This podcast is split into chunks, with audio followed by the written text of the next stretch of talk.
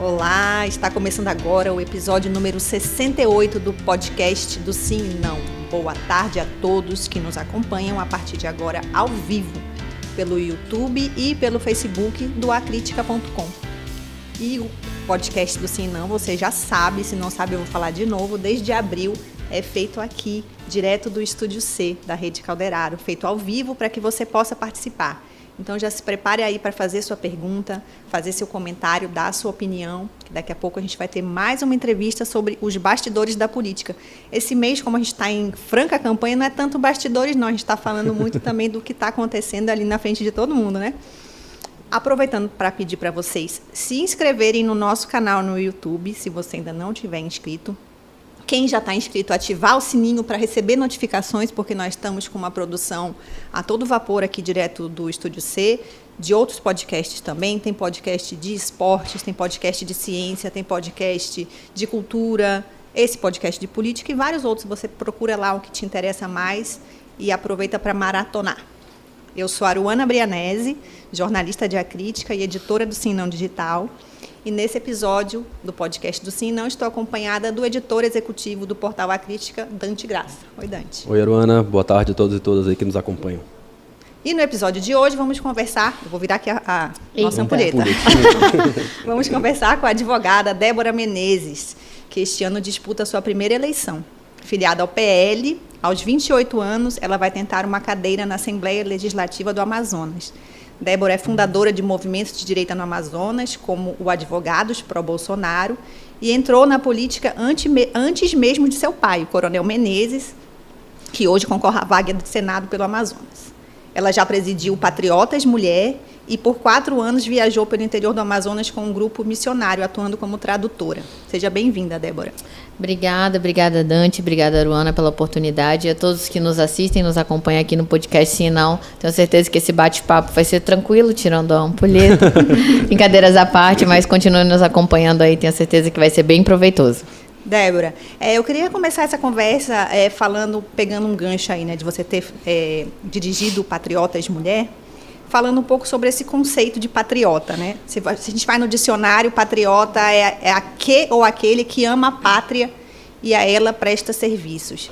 É, você considera que esse é um conceito exclusivo da direita? Pode ter patriota de esquerda?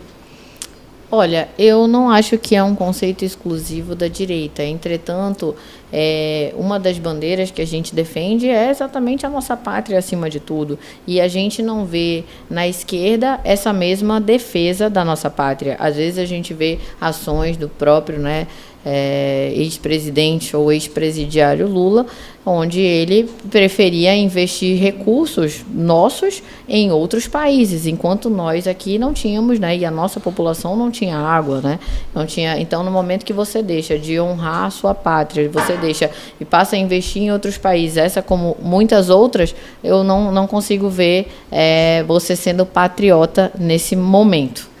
Débora, você está na sua primeira campanha, né? Eu queria saber de ti como é que foi esse caminho, né, para chegar e disputar essa eleição esse ano, já que é uma eleição que promete, principalmente quando a gente fala nas casas legislativas aqui do Amazonas, promete ser das mais disputadas da história, né? Como é que foi essa construção para esse caminho, para essa candidatura e como é que está sendo participar dessa disputa? Bom, é realmente eu digo que esse é um grande desafio. A gente tem grandes players, essa é uma disputa é, como nunca outra eu, que eu já acompanhei. É realmente eu digo assim que é um ato de coragem, de fato, de todos os candidatos ou de primeira vez colocar o seu nome à disposição.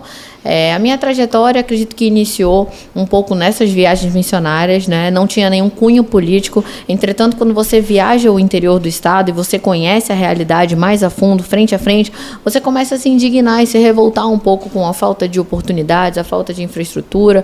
É, você vê a realidade da juventude, como é lá, que tipo de acesso ou não, na verdade, eles têm à educação, né? O que que, o que que de fato os nossos parlamentares têm buscado para o interior e se eles têm olhado para o interior do estado. Então, assim, eu já viajei a maioria dos municípios, três, quatro, cinco vezes, as zonas rurais, algumas tribos indígenas, e não é uma realidade que você quer para o seu povo. Mas eu sempre utilizei o que eu tinha no momento para fazer a diferença. Ações sociais, ações da igreja mesmo, né? Passei cinco anos viajando e a gente levava serviços médicos e serviços odontológicos para as pessoas. Se eu estava levando aquilo, era por algum motivo, por eles não terem acesso acesso a isso e serem de fato esquecidos. Então, é, começou um pouco daí. Logo depois, com os movimentos de rua e fundando o movimento de rua, era a maneira que eu entendia de ter a minha voz sendo ouvida, né? Então, a gente, a gente utilizou, eu utilizava o que eu tinha ali para poder fazer a diferença. E, um, e é, um tempo depois fui notada por um partido que me chamou para me filiar, me filiei, cheguei até a presidência do Patriotas Mulher, fiz um trabalho com mulheres e a gente percebe que a única forma de fato, de forma efetiva, de você mudar a vida das pessoas é através da política. Foi quando eu entendi que eu realmente precisava me candidatar é, para poder fazer a diferença e aí eu decidi isso esse ano e estou candidata. Você não pensou em, em, se candidatar na eleição de 2020 ainda, naquele momento? Pensei. Na, anteriormente, né, eu já tinha um trabalho para, né, para poder me candidatar, mas naquele momento o meu pai tinha recebido a missão do presidente de vir candidato a prefeito para testar o nome, né? Então é, foi uma decisão dele, dele estar ali como prioridade, como nós não não viemos de famílias de político, viemos do ramo privado, não temos apego nenhum ao poder. Naquele momento eu retirei com muita facilidade a minha candidatura e só que eu, eu eh, nós entendemos, na verdade, agora que a gente precisa de mais representantes mulheres, principalmente na Assembleia, onde nós temos 24 deputados e três mulheres apenas, e que realmente seria o momento exato de vir candidata. Uma outra mulher que está lá é a, a, deputada Terezinha, que é do seu partido, né? Perfeitamente. É, como é que está essa disputa interna no PL? O PL tem quatro nomes, a Terezinha, o Cabo Maciel, o Tony Medeiros e o delegado é, Pérez. Quatro com né? mandato, né? Que é, a gente fala. com mandato. Isso. É, você sente alguma rivalidade ou existe um trabalho em conjunto de dividir forças ali para no final unir? É, eu vejo que cada pessoa tem buscado a sua campanha e o seu nicho. Eu não vejo rivalidade, até porque eu jamais procuraria rivalidade com mulheres. Eu acredito que todas nós podemos ter espaço, mas cada um tem buscado a, a, o, seu, o, seu, espaço e o seu público, né?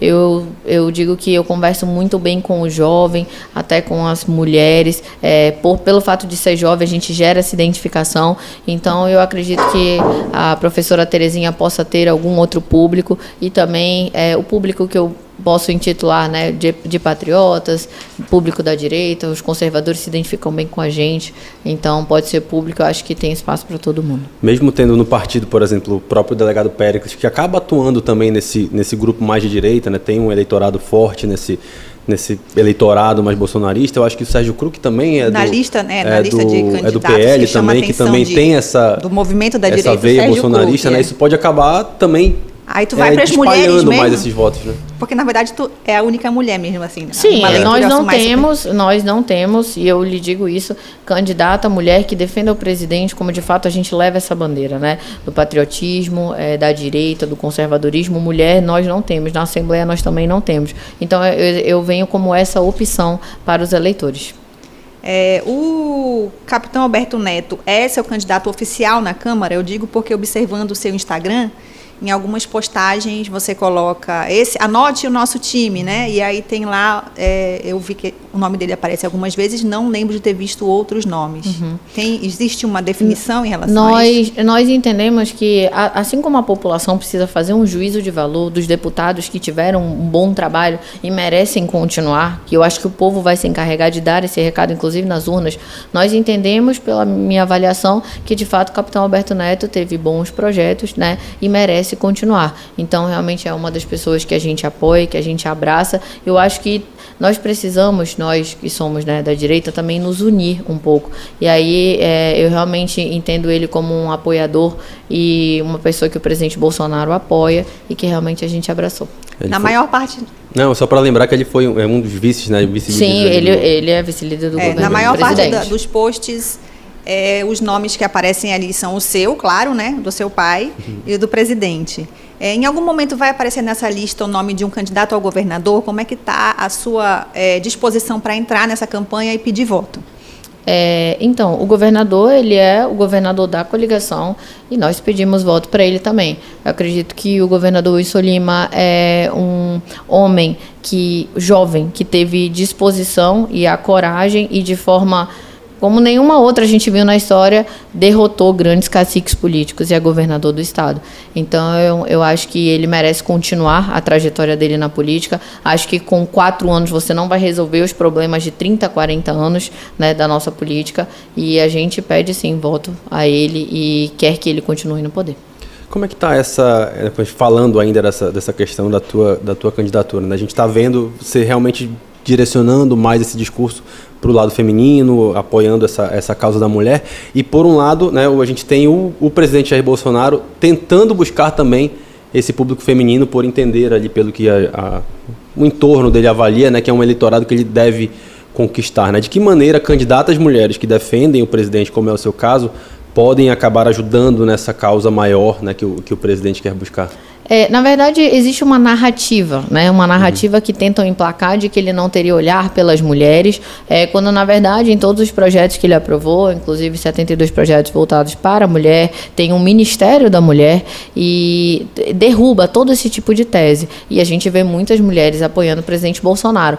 Eu acredito que o fato de nós não termos às vezes mais mulheres na política é porque nós mulheres muitas vezes não não damos crédito a nós mesmas, não nos valorizamos e não achamos que somos capazes de entrar na política e, e fazer o nosso papel como a gente já bem faz na sociedade. Então, eu acredito que a mulher precisa dar um voto a uma outra mulher, né? E, e dar um pouco mais crédito à própria mulher, que nós sim temos capacidade e preparo suficiente para ocupar papéis de destaque. Uma das propostas que você defende é a ampliação né, das escolas cívico-militares. É, eu queria que você falasse um pouco sobre esse modelo, se você só vê vantagens ou se você vê melhorias que precisam ser feitas nesse modelo.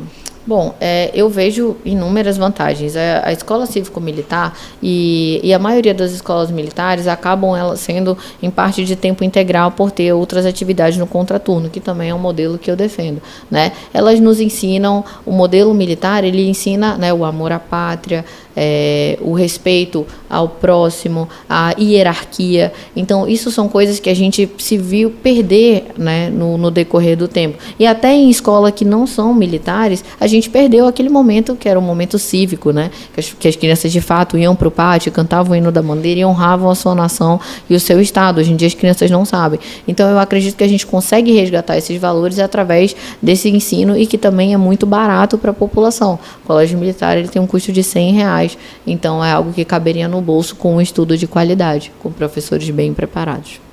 Você falou que na eleição passada você priorizou né, a, a apoiar a campanha do seu pai. Seu pai foi candidato antes de você, mas você se filiou antes dele. Né? A política parece que apareceu na sua vida antes da dele. Como que foi isso quando você decidiu se filiar? Como é que foi recebido pelos amigos, em casa, uma vez que a gente sabe que existe uma demonização da política, né, vista só com, pelo lado ruim e tal. Como é que foi recebida essa sua decisão e por que, que você tomou ela? É, é realmente, é como você falou, existe uma demonização da política. Quando você compartilha às vezes com seus amigos, você diz, eu vou me candidatar. A pessoa fala, meu Deus, Débora, por que você vai se candidatar? Continua no teu escritório, continua na tua empresa, continua arrumando a tua vida.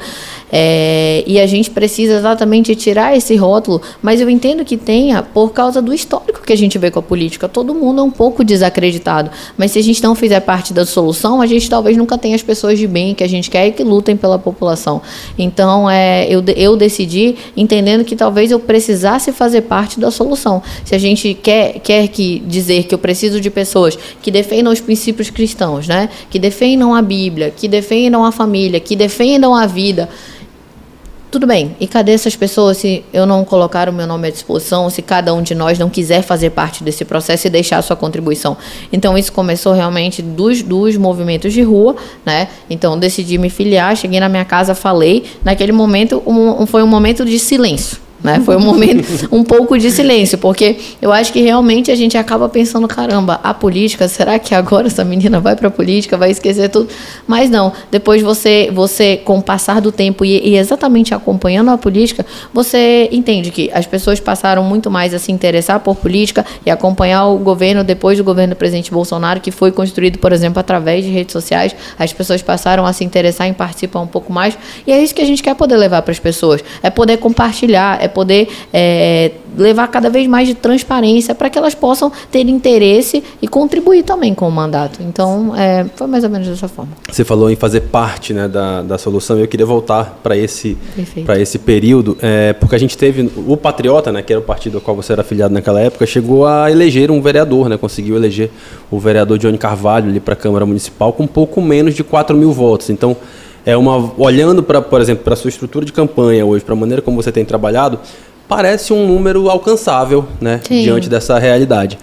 Então, ficou em algum momento ali vendo principalmente o desempenho do, do seu pai ali naquela eleição, que teve ali 11% dos votos, se não estou enganado, uhum. né, para prefeito de Manaus, ficou uma sensação de, putz, se eu tivesse ido, talvez eu tivesse ali. Deu, em algum momento bateu essa esse sentimento? Olha, é, eu acho assim que as pessoas elas sempre vão falar isso, uhum. né? Caramba, Débora, se você tivesse continuado, você Engenheiro estaria dentro. de obra pronta é fácil. Né? É, e aí nesse momento é sempre assim, se você tivesse, você teria. E realmente eu acredito que em algum momento, se eu realmente tivesse continuado, eu teria capacidade para. Mas era um momento de construção. Eu acho que até hoje, para viabilizar o Senado e o tamanho que, que foi a campanha do meu pai, eu ali no trabalho de bastidores, conversando com as lideranças, alinhando, entendendo a necessidade e também construindo uma rede social, né? Que é algo que ele naquele momento não tinha, eu fui muito mais útil. E, e eu digo que no cenário que a gente vive hoje, um senador é, é tem um papel de destaque essencial, principalmente depois das eleições que a gente tem visto tomadas, os abusos de autoridade tomadas pelo Supremo todos os dias. Então, na verdade, eu fico feliz de ter feito parte desse processo de construção. Eu tenho certeza que ele não estaria hoje sendo candidato a Senado se não tivesse vindo para a Prefeitura. Então eu, eu entendi meu papel de bastidores e, a, e eu nunca me lamentei por isso. Mas, mas, dava, mas, mas fica em algum momento, né? Aquela coisa de... Agora estamos construindo um desafio dez vezes maior, Sim, perfeitamente. É bem, é bem, mais difícil. Mas somos capazes de. Então, Tem uma projeção, é, assim, um número mágico, imagina, porque... número mágico, eu preciso fazer... Em torno de 30 mil votos para mais que o delegado Péricles, quando teve aqui, ele até comentou, ele falou, acho difícil que o PL consiga fazer mais que dois, né? Uhum. Tem quatro com mandato ali. É Sim. mais ou menos esse, esse cálculo que é, vocês fazem é também? É mais ou menos esse cálculo, uma média de dois, né? Três se o partido realmente surpreender e algo entre 30 mil. Então, digo, o desafio ficou muito maior. E essa campanha, você vai concentrar ela em Manaus, você vai levar ela para o interior? Como é que está esse mapa aí da, da, de pedir o voto, né? Onde é que você vai pedir voto? Olha, a, é, eu já viajei, né? Como já tinha feito esse trabalho é, muitos anos no interior e nas zonas rurais do interior. Então a gente conseguiu retomar os interiores. Já viajei alguns três ou quatro vezes num momento de pré-campanha. Nesse momento de campanha, a gente fez uma, uma divisão quatro a três, quatro, quatro dias aqui na capital, três por lá, mais ou menos assim. Eu realmente, apesar de saber que o interior é um voto um pouco mais difícil, você precisa é, que as pessoas te conheçam, você né, não tem um acesso à internet tão fácil como é aqui, você não consegue chegar com tanta facilidade para as pessoas. Eu realmente sou uma grande defensora do interior. sempre digo que nós só teremos um estado forte quando nós tivermos um interior forte e a gente desenvolver as potencialidades que cada interior tem. Então eu passo bastante tempo, mais do que deveria, talvez, do que a gente escuta no interior, mas por é, acreditar que o povo precisa de uma atenção lá. No interior, a gente sabe que os prefeitos têm um papel fundamental, às vezes, nessa distribuição de votos, ali, nessa mobilização da população. Você tem sido recebida pelos prefeitos, sentido esse contato, ou encontrou de, em algum momento ali uma barreira fechada? Porque a gente sabe que muitos deles acabam já tendo ali um deputado X que ele acaba fechando para trabalhar, uma deputada Y. Eu digo que se você não tiver dinheiro, você não abre tantas portas quando você gostaria. Mas a gente tem bons propósitos e boas propostas. E onde quer que a gente vá, a gente encontra é, seguidores, eleitores do nosso presidente e que não aceitam achar, que não aceitam nenhum tipo de chantagem, entendem como foi a campanha do presidente e fazem campanha para a gente muitas vezes de graça. Então é sempre nesse nicho, nesse público que a gente começa a construir a base. Então nem sempre apoiado por algum presidente prefeito mais firme de que a gente vai ter uma quantidade de votos ou tem trabalhado para construir uma quantidade de votos em cada cidade. E rejeição, você sente nessas andanças pelo interior, eu digo, porque as pesquisas apontam é, uma vantagem do, da, da candidatura do ex-presidente Lula. É, no interior do estado, Manaus é diferente, né? Ao contrário. Uhum. Você sente, as pessoas te cobram, as pessoas perguntam, questionam por que esse, não aquele? É, eu, assim, o nosso termômetro realmente é as ruas. E eu não esbarro com muitos petistas, para falar a verdade. Eu encontro muitos apoiadores do presidente no interior do estado. E, assim, é, eu poderia dizer, sei lá, quatro para uma pessoa. E o, o povo está muito mais esclarecido. A narrativa de que o presidente Lula era o presidente dos pobres, ela não é tão forte, né? Como tentam continuar em placar, mas a gente vai levando sempre verdade, a gente vai levando sempre a mensagem, e muitas vezes que inclusive os prefeitos não não trazem a conhecimento das pessoas de que muitas verbas vêm do governo federal. Sim. Então a gente vê as placas, a gente vê obras, a gente sabe que aquele recurso veio, que o prefeito não leva conhecimento e a gente passa essa mensagem e a gente vai tentando converter as pessoas e fazendo campanha para o nosso presidente também. Teve alguma coisa que te como essa tua primeira campanha, teve alguma coisa que te surpreendeu nesse momento, tipo, de você estar tá ali nesse, nessas andanças, nesse caminho e tomar um susto com alguma situação, seja algum tipo de imposição de algum adversário, ou de algum prefeito, ou de algum, de algum agente político, ou mesmo alguma reação que te surpreendeu de alguma forma de, Olha, de eleitorado? É, me surpreendeu na verdade, a reação de uma eleitora, nós estávamos em uma, em uma, uma, casa né, de, um, de um senhor que nos abriu as portas. E, na, e, é, e, é, e é normal, a gente está acostumado a uma realidade e as pessoas estão acostumadas a pedir sempre muito de quem é o candidato ou de quem é parlamentar. Então, você chega, as pessoas elas vão te pedir alguma coisa.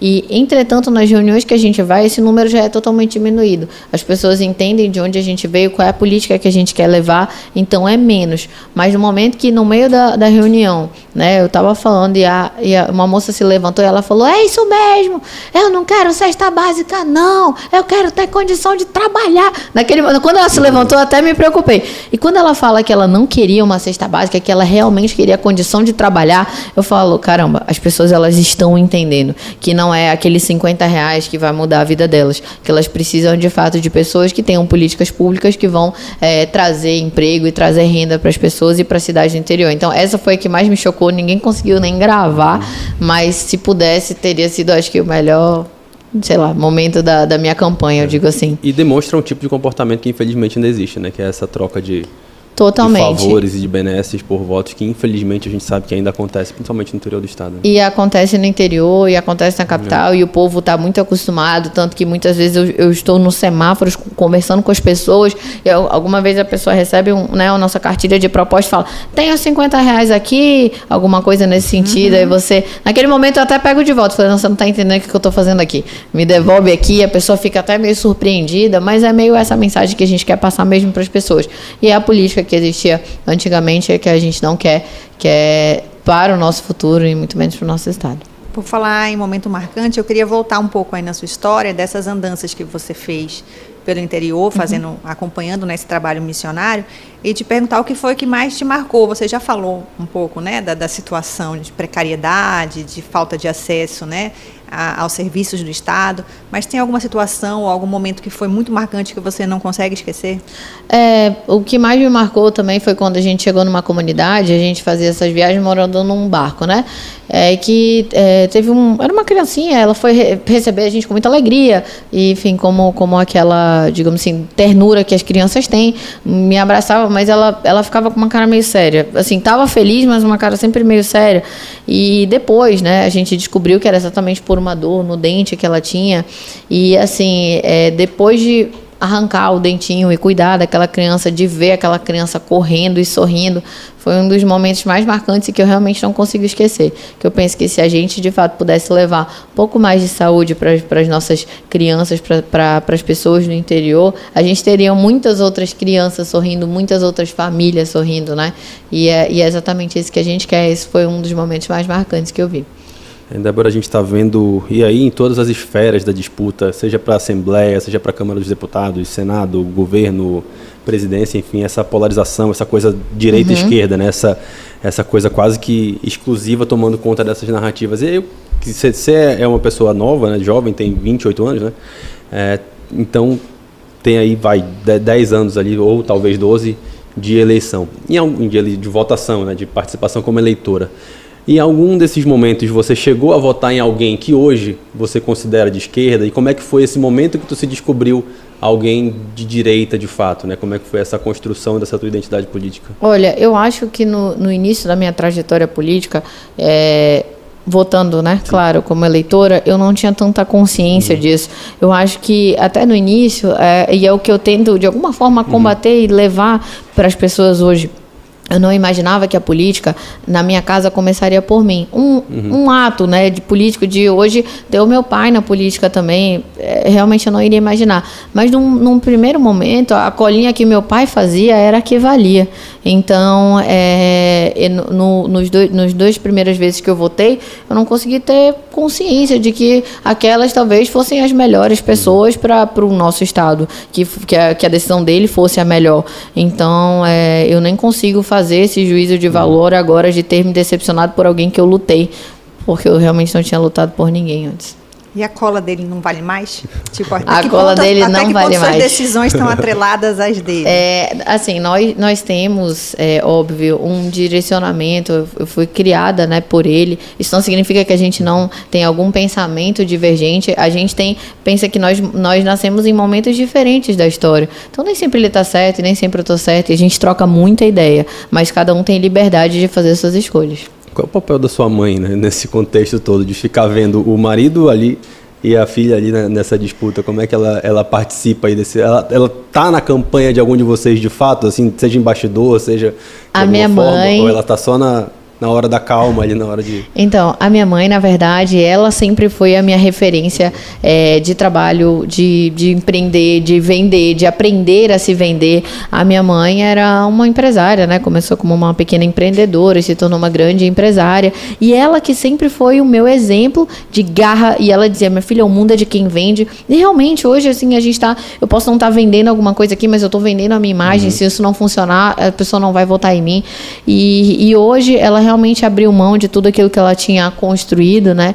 E, e que realmente, inclusive, era grande parte da renda da nossa família para poder se dedicar a um ministério totalmente voltado para mulheres. Então, hoje, ela é a parte espiritual da nossa campanha. Às vezes a gente sabe que nem sempre a gente está cercado de pessoas que tenham né, bons propósitos ou boas energias ou que queiram o melhor para a gente. A gente anda em locais perigosos, infelizmente a gente não queria que fosse assim, mas é. A gente queria que a realidade em todos os bairros fosse um pouco mais segura.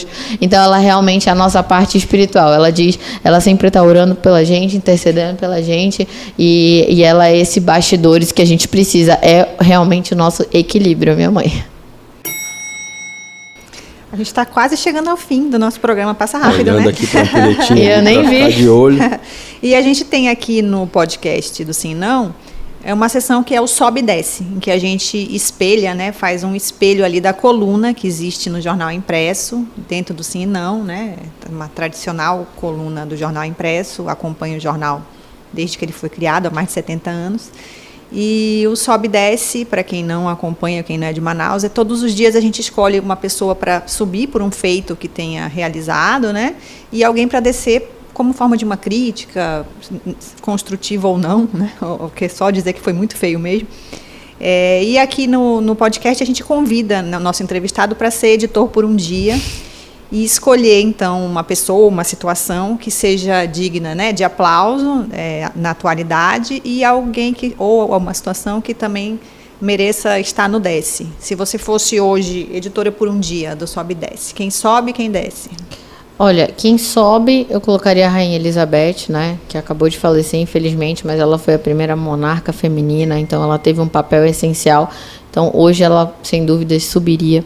E, e quem desce, ou o que desce, eu acho que realmente seria a decisão do ministro Barroso em relação a, a barrar o piso ali da, dos profissionais de enfermagem.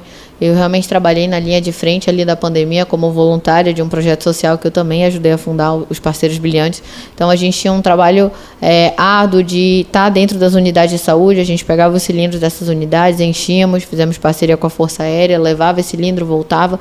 Naquele momento a gente percebeu o quão, é, quão era essencial os enfermeiros, o quanto eles deram a vida, arriscaram suas vidas e quantos deles a gente não perdeu pelo caminho, pela Covid. Então principalmente nesse momento, eles não, não mereciam isso e os ministros do Supremo, com uma canetada, acabam aumentando seus próprios salários e acabam é, barrando o piso, né, o aumento desse piso que era essencial. Então, com certeza, essa decisão desce. Antes da gente concluir aqui o, o nosso, nosso episódio de hoje, é, a gente sabe que o presidente gravou o vídeo para o Coronel Menezes, né, gravou o pedido de voto para o Senado pela relação próxima com a família, ele vai gravar ou gravou algum vídeo também pedindo voto para você? Ou se não, já está na, na agenda isso daí? Como é que tá? A gente pode se abster, tipo o seu voto, isso é secreto, não posso deixar minha carta na manga.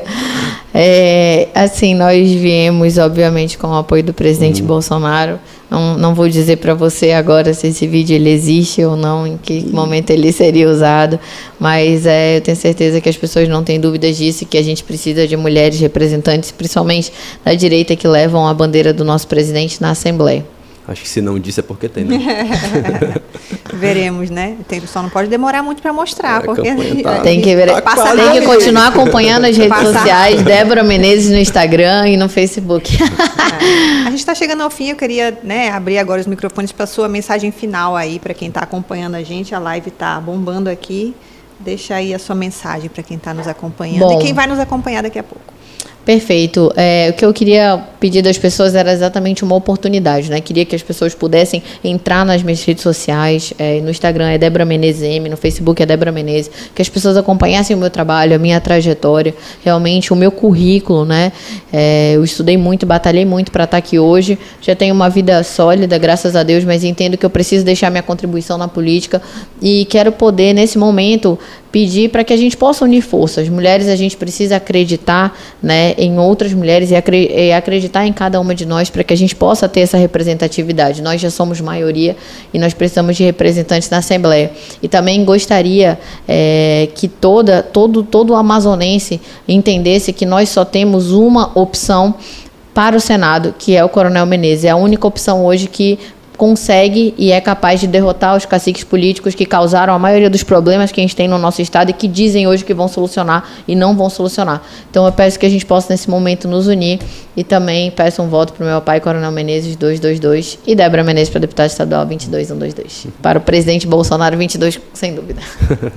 Então, chegamos ao fim desse episódio. Quero agradecer a presença da nossa entrevistada e lembrar você que nos acompanha que toda semana tem novos episódios do podcast do Sim Não. Semana que vem temos na terça e na quinta a gente tem o debate. A gente vai fazer um debate aqui com os candidatos ao Senado. O coronel já Coronel confirmou, Menezes inclusive, já a Legal. tem presença tá confirmada. No dia 15, então, à noite, você acompanha esse debate.